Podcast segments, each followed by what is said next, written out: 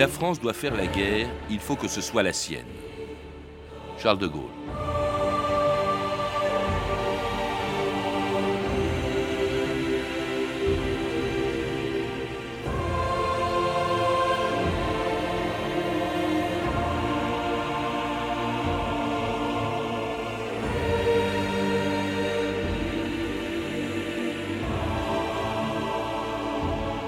« 2000 ans d'histoire.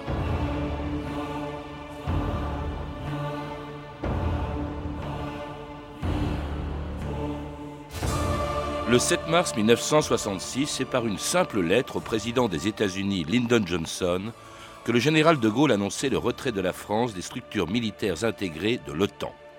Bras armé de l'Alliance Atlantique qui avait été signé 17 ans plus tôt par 12 pays qui s'engageaient à se défendre mutuellement en cas d'agression contre l'un d'entre eux, l'OTAN était placé sous commandement américain et son quartier général se trouvait en France jusqu'à ce qu'en 1966, De Gaulle décide d'en quitter les structures militaires intégrées. En pleine guerre froide, cette décision a provoqué une dégradation des rapports franco-américains, mais aussi une des crises les plus graves qu'ait connue l'Alliance atlantique depuis sa naissance, le 4 avril 1949, il y a 60 ans, à deux jours près. La sécurité et la paix internationale demandent la confiance des peuples du monde afin qu'ils ne soient plus victimes d'agressions. Accueillant tous les présidents, les États-Unis ont fait alliance avec les nations d'Europe. Le traité de l'Atlantique Nord impose aux États-Unis, au Canada et à six pays européens une union pour une défense mutuelle contre tout agresseur. Une attaque contre un membre du pacte est une attaque contre tous. Malgré l'opposition communiste, le traité est bien accueilli par la France et les autres pays membres. Ensemble, ces pays vont ouvrir les frontières de la démocratie, du tropique du cancer jusqu'en Alaska. Assurés par la puissance des États-Unis, ils font face à la menace de l'avancée communiste.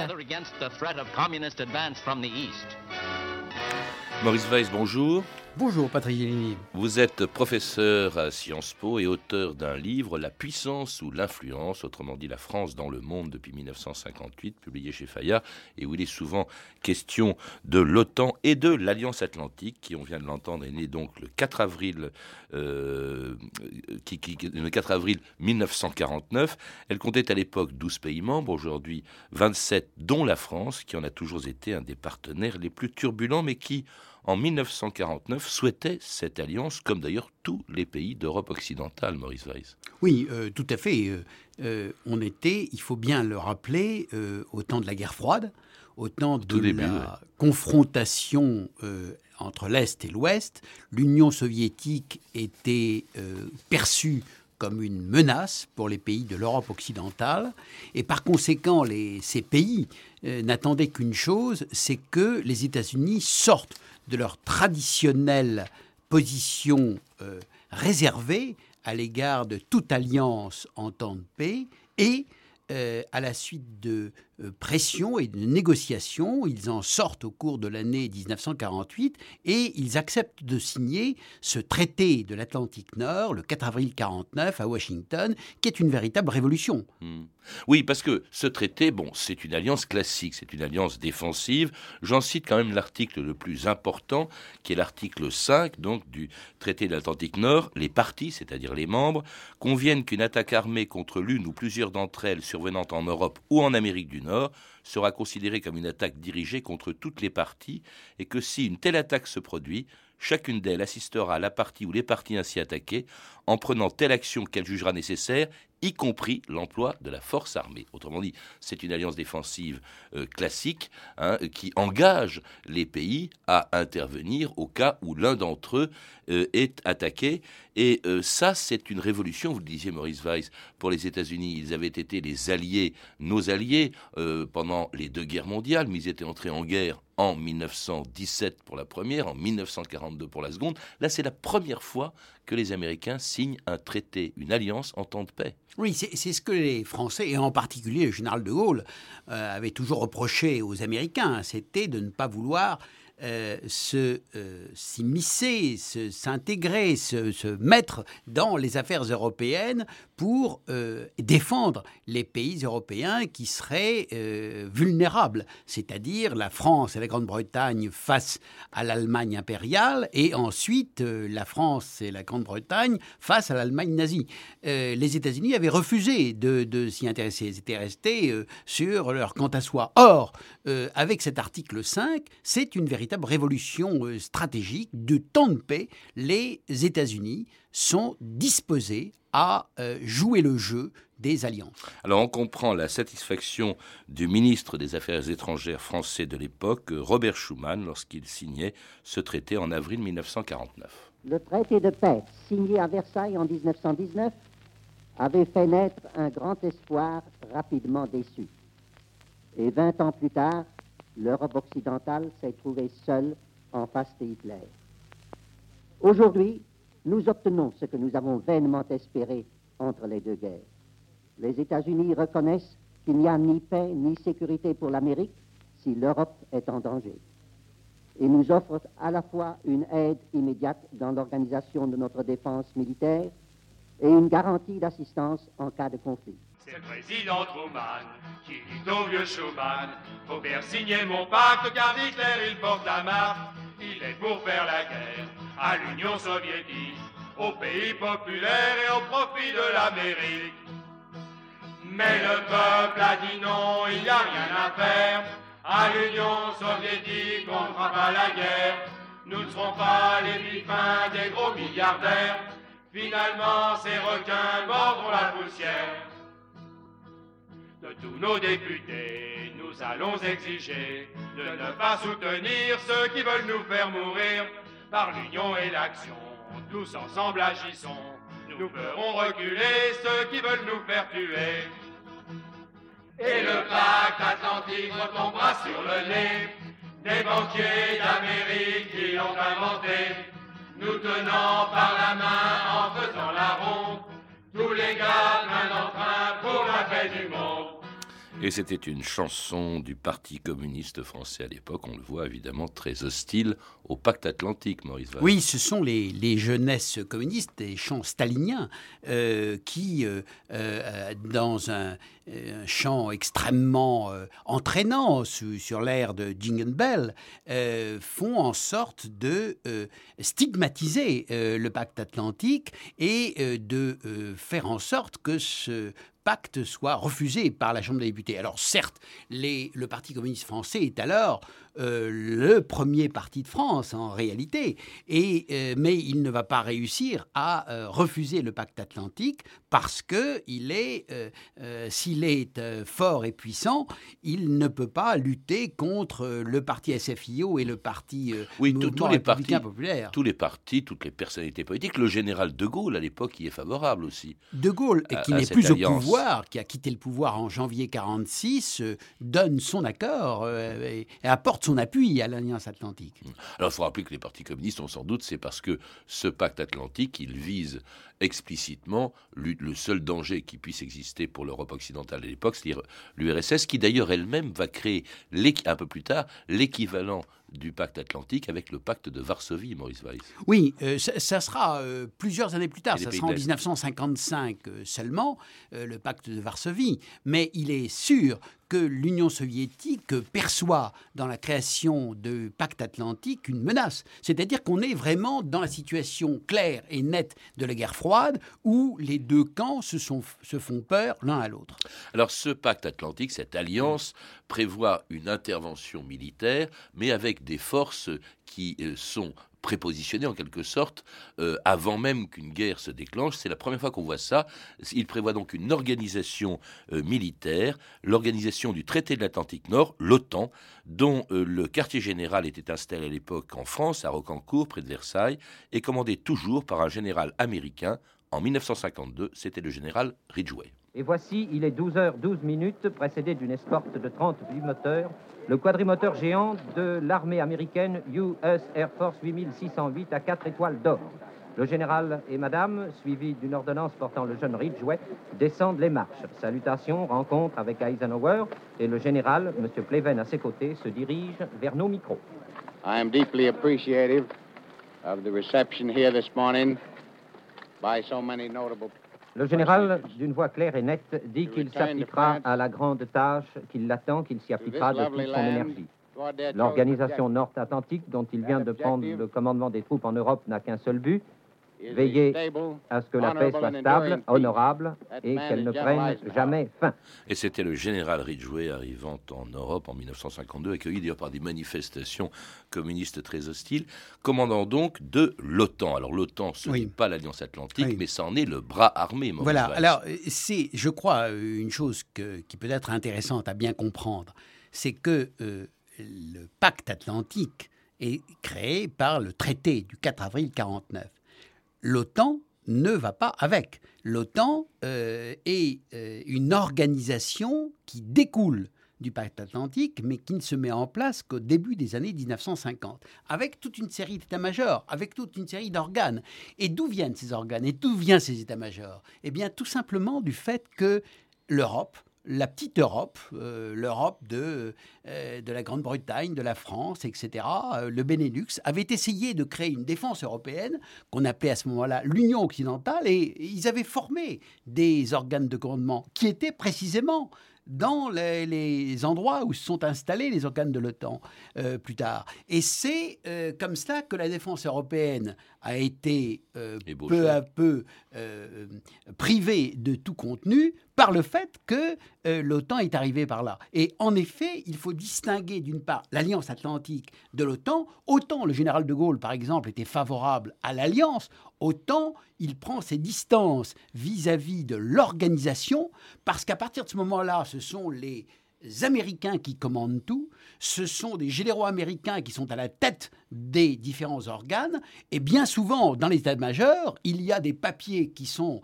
euh, marqués avec euh, l'indication American Eyes only, c'est-à-dire que ce sont uniquement les Américains qui ont le pouvoir de voir et de, et de décider. Et euh, il est de fait que les manifestations dont vous parliez à l'égard de Ridgway proviennent certes du Parti communiste, mais elles proviennent d'un état de fait, c'est-à-dire la guerre de Corée, où le général Ridgway et les Américains avaient été accusés par euh, les euh, communistes chinois d'avoir lutté avec des armes biologiques et chimiques. On appelait ça Ridgway, la peste. Alors ce, Ridgway s'installe à Rocancourt, car le quartier général de l'OTAN se trouve à l'époque donc près de Versailles, à Rocancourt. Euh, il y a aussi en France 29 bases de, de l'OTAN, qui d'ailleurs n'étaient pas, comment dirais-je, qui étaient directement commandées par des Américains, si bien d'ailleurs qu'en 1958, lors d'une opération au Liban et en Syrie, les Américains ont utilisé ses bases en France pour intervenir au Proche-Orient, ce dont le général de Gaulle n'était pas content. Et c'est une des raisons d'ailleurs de la décision qu'il prenait en 1966 de retirer la France des structures militaires intégrées de l'OTAN. Il en expliquait la raison dans une conférence de presse le 21 février 1966. Il s'agit de rétablir une situation normale de souveraineté dans laquelle ce qui est français en fait de sol, de ciel, de mer, de force, et tout élément étranger qui se trouverait en France ne relèveront plus que des autorités françaises. On voit qu'il s'agit là non pas du tout d'une rupture, mais d'une nécessaire adaptation. À Rocancourt, hier, les drapeaux des 15 pays membres de l'Alliance Atlantique ont été amenés, puis remis à des officiers représentant les 15 nations. C'était la dernière manifestation, la cérémonie d'adieu, marquant le départ du chef, c'est-à-dire du quartier général des forces de l'OTAN, transféré aujourd'hui de la région parisienne en Belgique. À quoi correspondait Maurice Weiss cette décision du général de Gaulle, dont on parle d'autant plus aujourd'hui que la France, par la voix de son président de la République, souhaiterait intégrer les structures militaires de l'OTAN? Pourquoi de Gaulle les a-t-il quittées en 1966 alors, première réponse, euh, il faut, euh, quand on euh, compare les situations, voir que les situations sont incomparables. je ne les compare pas, on en reparlera plus tard de la mais pourquoi est-ce qu'il a décidé de la sortie D'abord, tout simplement parce que c'était la conclusion logique de toute une série d'autres décisions qui avaient été prises auparavant. Vous avez euh, tout à l'heure rappelé qu'en 1958, il était furieux contre l'utilisation des bases américaines en France, des bases aériennes en particulier, par les Américains pour intervenir au Proche-Orient, où d'ailleurs les Français ont été exclus de ces opérations. Mais euh, au fur et à mesure des années qui passent, euh, le général de Gaulle fait sortir euh, la flotte de Méditerranée de l'intégration atlantique en 59, puis en 63 la flotte de l'Atlantique et de la Manche, et les Américains qui se voient refuser par le général de Gaulle un certain nombre de possibilités d'utiliser les bases aériennes pour leur escadrille stratégique, décident de euh, déménager ces bases dans l'Allemagne. Et par conséquent, en réalité, en 1966, les choses ont évolué et que euh, la France n'est plus dans l'OTAN autant qu'elle ne l'était en 1958. Il faut rappeler, Maurice Weiss, vous le faites dans votre livre, qu'entre-temps, il s'est passé une chose très importante. En 1960, la, la France a la bombe atomique et n'a donc ou en tout cas de moins en moins besoin d'une aide extérieure pour sa défense. D'autre part, le général de Gaulle veut avoir les mains libres pour s'engager dans une politique de lutte contre les blocs, qui ne veut pas d'alignement, ni sur l'un ni sur l'autre. Il y a sans aucun doute euh, tous ces éléments dont vous faites état, et en particulier, c'est vrai que par la décision du général de Gaulle, il entend euh, mettre un terme à euh, la division du monde en deux blocs, dans la mesure où on l'a rappelé tout à l'heure, il y avait le pacte de Varsovie contre le pacte atlantique, faire sortir la France de la l'organisation militaire intégrée de l'OTAN, c'était en quelque sorte un signe, un signal fort disant, eh bien, vous voyez, nous pouvons très bien euh, sortir de l'OTAN et euh, tout de même continuer à vivre en bonne intelligence avec l'Union soviétique, où il se rend en voyage officiel trois mois après avoir euh, décidé cette sortie de l'OTAN. Donc c'est très important. C'est un élément général de sa politique étrangère. On verra plus tard critiquer l'intervention américaine au Vietnam lorsqu'il se trouve à Phnom Penh. Cela dit, il reste un allié. Il quitte l'OTAN, il ne quitte pas l'alliance. Il va le montrer à plusieurs reprises. Il l'avait montré même avant de quitter les structures de l'OTAN en soutenant les Américains dans la crise de Cuba par exemple. Mais euh, au fond, cette politique de retrait des structures militaires, euh, sans retrait de l'Alliance, va se poursuivre assez longtemps, et même lorsque, en 89-90, il se produit quelque chose d'important quand même, qui fait euh, se retirer, enfin, qui, prive l'OTAN et, et l'Alliance Atlantique de leur raison d'être, c'est la chute du mur de Berlin, c'est l'effondrement de, de l'URSS et du même coup du pacte de Varsovie. À quoi sert l'OTAN dans ces conditions, puisqu'elle avait été créée contre ce danger. Oui, c'était exactement ce que dit François Mitterrand euh, à plusieurs reprises dans ses entretiens avec les présidents américains, euh, Ronald Reagan et surtout ensuite George Bush père. Il dit mais à quoi sert l'OTAN? Maintenant, euh, c'est le moment de mettre en place une défense européenne et c'est à ce moment-là qu'il va lancer avec Helmut Kohl les idées de collaboration très étroite entre la France et l'Allemagne sur le plan militaire. Mais les Américains ne l'entendent pas du tout de cette oreille. Ils euh, considèrent que l'OTAN a encore de beaux jours euh, devant elle et qu'au contraire, elle doit s'investir davantage en Europe et même s'élargir sur le plan géographique. C'est-à-dire que ses compétences, d'une part, sa doctrine, d'autre part, doivent être à la dimension de l'univers et ne plus être limitées à l'Europe. Et c'est ainsi qu'il euh, va y avoir entre François Mitterrand et les Américains euh, de nouveaux désaccords stratégiques extrêmement importants. Oui, sauf que François Mitterrand soutient le, le projet de l'OTAN de mettre de placer des, des missiles Pershing en, en, Europe de l'Ouest, en Allemagne de l'Ouest. Oui, mais c'est en Allemagne, pas en France. Oui, oui. Et puis alors, cela dit, il, il n'est pas question encore de rejoindre les structures intégrées de l'OTAN jusqu'en 1995, date à laquelle Jacques Chirac, en pleine guerre de Bosnie, prenait l'initiative d'envoyer le ministre de la Défense, Charles Millon, assister au comité militaire de l'OTAN. France Inter, Patrice Bertin, le 5 décembre 1995.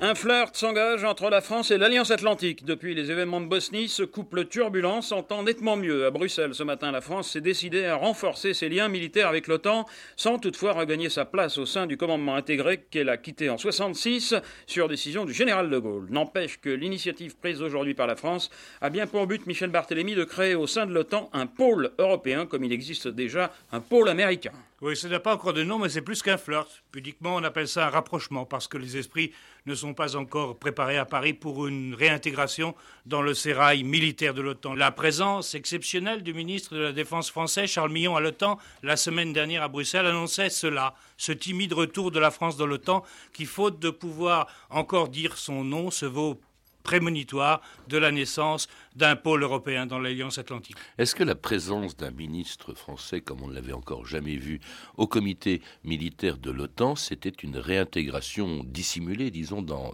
l'OTAN, dans les structures intégrées de l'OTAN, Maurice Weiss? Ça n'était pas une réintégration, c'était un, début. Et c'est pourquoi euh, on parle maintenant de réintégration rampante, parce qu'au fur et à mesure, depuis 1966, on a vu la France, l'OTAN et les Américains chaque fois essayer de trouver des solutions pratiques, opérationnelles aux problèmes qui restaient, qui consistaient à savoir eh, est-ce que la France coopérait avec les Américains et l'OTAN ou elle ne coopéra pas Si elle coopérait, il fallait bien qu'on trouve des solutions pratiques et opérationnelles. Et c'est ainsi qu'au fur et à mesure des années entre 66 et 95, 96, on a essayé ces différentes solutions, ce qu'on appelle la réintégration rampante. Mais la France, justement, s'est mise à coopérer quand l'OTAN lui-même commence à intervenir militairement, car les premières interventions militaires de, de l'OTAN sont extrêmement tardives. Je crois que c'était à l'époque de la, justement de la guerre en Bosnie. Et là, quid de la France, d'autant plus qu'elle va intervenir, que ce soit en Bosnie, au Kosovo, plus tard en Afghanistan.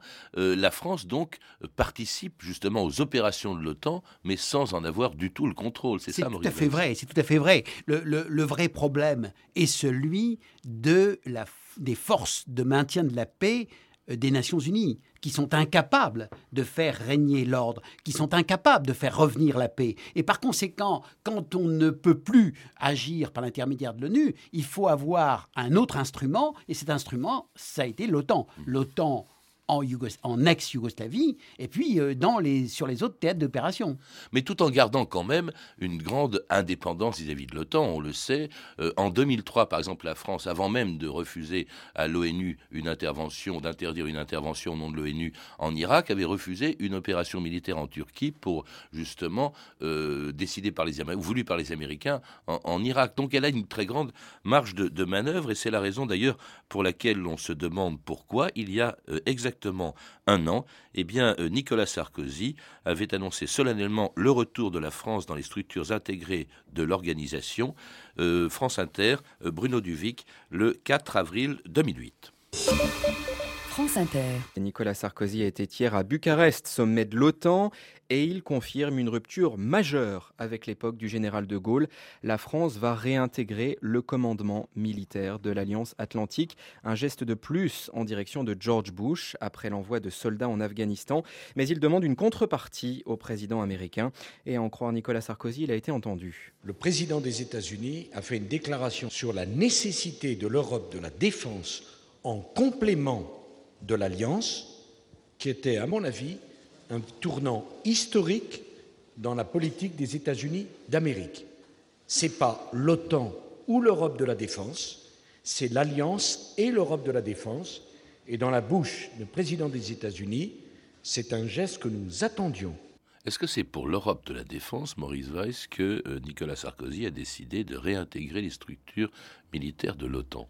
Oui et non oui, euh, dans la mesure où c'est, il est clairement entendu que euh, euh, le, fait que la France soit en dehors des structures intégrées ne facilitait pas la mise sur pied d'une Europe de la défense. Parce que les autres États européens se demandaient si la France ne voulait pas les attirer en dehors de l'OTAN. Par conséquent, de ce point de vue-là, il y a un calcul qui est fait, qui avait été fait d'ailleurs par François Mitterrand et Jacques Chirac sans y aboutir, mais qui est fait par Nicolas Sarkozy oui de ce côté-là, euh, non d'une certaine autre façon, dans la mesure où euh, euh, on peut voir que depuis Bucarest, la France n'a pas obtenu grand-chose sur le plan précis de, des avancées en matière de défense européenne. Alors, qu'est-ce qu'il en sera et quel est l'intérêt de l'affaire Probablement de faire un pari sur l'avenir, c'est-à-dire de faire le pari que cela marchera, que en, entrant, en rentrant dans le temps, la France aura plus de poids à l'intérieur qu'en étant à l'extérieur. Et de ce point de vue-là, on peut dire euh, un certain nombre de choses qui ont été, euh, qui n'ont pas été exprimées euh, dans les médias français. Par exemple, la déclaration du président Obama il y a quelques jours saluant la décision française. Bah, on comprend, et, les Américains sont ravis de voir la France réintégrer l'OTAN. Et la, la, déclaration du général Jones, qui est le conseiller à la sécurité nationale d'Obama, à une journaliste du Monde, qui n'a d'ailleurs pas été repris in extenso par le journal, disant qu'il saluait euh, le, le, fait que l'Europe pourrait bientôt avoir sa défense de façon autonome en contrepartie de cette euh, réintégration de la France dans l'OTAN. Donc, euh, il y a un pari qui est fait, seul l'avenir dira si ce pari est réussi ou non. Oui, mais pour l'instant, ce qui est quand même visible, c'est qu'à l'évidence, il s'agit euh, on l'a entendu avec l'hommage qu'a rendu Nicolas Sarkozy à George Bush, d'un alignement. En tout cas, ce qui apparaît, c'est cela. Et c'est en cela que beaucoup ont, considéré, au fond, que cette réintégration dans les structures de, l'OTAN, euh, c'était au fond un reniement. Non, alors. en tout cas, on l'a entendu euh, justement annoncé comme ça par Bruno Duvic. Bien sûr. C'est la fin, au fond, du gaullisme. Non, non. D'abord, euh, on ne peut pas faire parler le général de Gaulle. Euh, le général de Gaulle, euh, on ne sait pas ce qu'il aurait fait 50 ans après les décisions qu'il a prises au fur et à mesure entre 58 et 69. Ce qui est sûr, c'est que c'est un symbole qui est perdu, qui n'existe plus. C'est vrai, ce, ce, fait de ne pas être aligné. Il n'empêche que c'est un symbole qui était difficile à maintenir, qui était difficile à, euh, euh, faire vivre. Et par conséquent, euh, je crois que de temps en temps, les hommes politiques ont raison de prendre des décisions qui sont en rupture avec, avec les idées qu'on avait, et par conséquent, euh, ça ne veut pas dire pour autant que la France va être alignée, ça ne veut pas dire pour autant que la France va euh, suivre les États-Unis chaque fois qu'ils vont décider une guerre. Je crois que le, symbole, euh, le vrai symbole, c'est celui de sauvegarder son autonomie de décision. Mais on les voit mal, justement, ayant réintégré les structures militaires de l'OTAN, on les voit mal critiquer, comme ça avait été le cas de Dominique de Villepin euh, à, l'ONU, critiquer une intervention euh, militaire des États-Unis. C'est bien ce que les Allemands ont fait exactement au même moment. Les Allemands étaient, dans étaient tout à fait dans l'organisation militaire intégrée. Ils n'en ont pas moins critiqué vivement euh, la décision américaine, ils n'ont pas suivi les Américains. Mais est-ce que pour la France, cette réintégration signifie l'obligation d'intervenir en cas de décision prise par l'OTAN? Il faut, il faut bien comprendre parce que en fait, on parle beaucoup de l'OTAN, mais on connaît très mal son organisation. Comment s'y prennent les décisions? Les décisions se prennent à l'unanimité c'est-à-dire que euh, ce que l'on cherche avant tout, c'est le consensus. Alors, bien entendu, ça ne veut pas dire pour autant que les Américains ne font pas des pressions. Par exemple, du temps de la guerre du Vietnam, ils avaient fait pression sur les États européens pour qu'ils envoient des troupes au Vietnam. Euh, mais ce n'est pas pour cela que les États européens ont, euh, accepté. Les, les Allemands n'ont pas envoyé de troupes au Vietnam. Les Anglais n'ont pas envoyé de troupes au Vietnam. Et a fortiori les Français. Donc, je crois qu'il ne faut pas euh, lancer la pierre, jeter la pierre sur une décision qui est avant tout un pari sur l'avenir. Peut-être euh, sera-t-il euh, ce, ce, pari sera-t-il raté, mais en tout cas, à mon avis, il fallait le tenter. Merci Maurice Vaille. Je rappelle que vous êtes l'auteur du livre La puissance ou l'influence, la France dans le monde depuis 1958, un livre édité chez Fayard, où il est très souvent bien sûr question et de l'OTAN et de l'Alliance Atlantique. Pour plus de renseignements, vous pouvez téléphoner au 32 30, 34 centimes la minute ou sur le site franceinter.com. C'était 2000 ans d'histoire, la technique Patrick Henry et Sophie Moreno, documentation et archives Emmanuel Fournier, Clarisse Le Gardien, Hervé Evano et Franck Olivard, une réalisation de Anne Kobilac.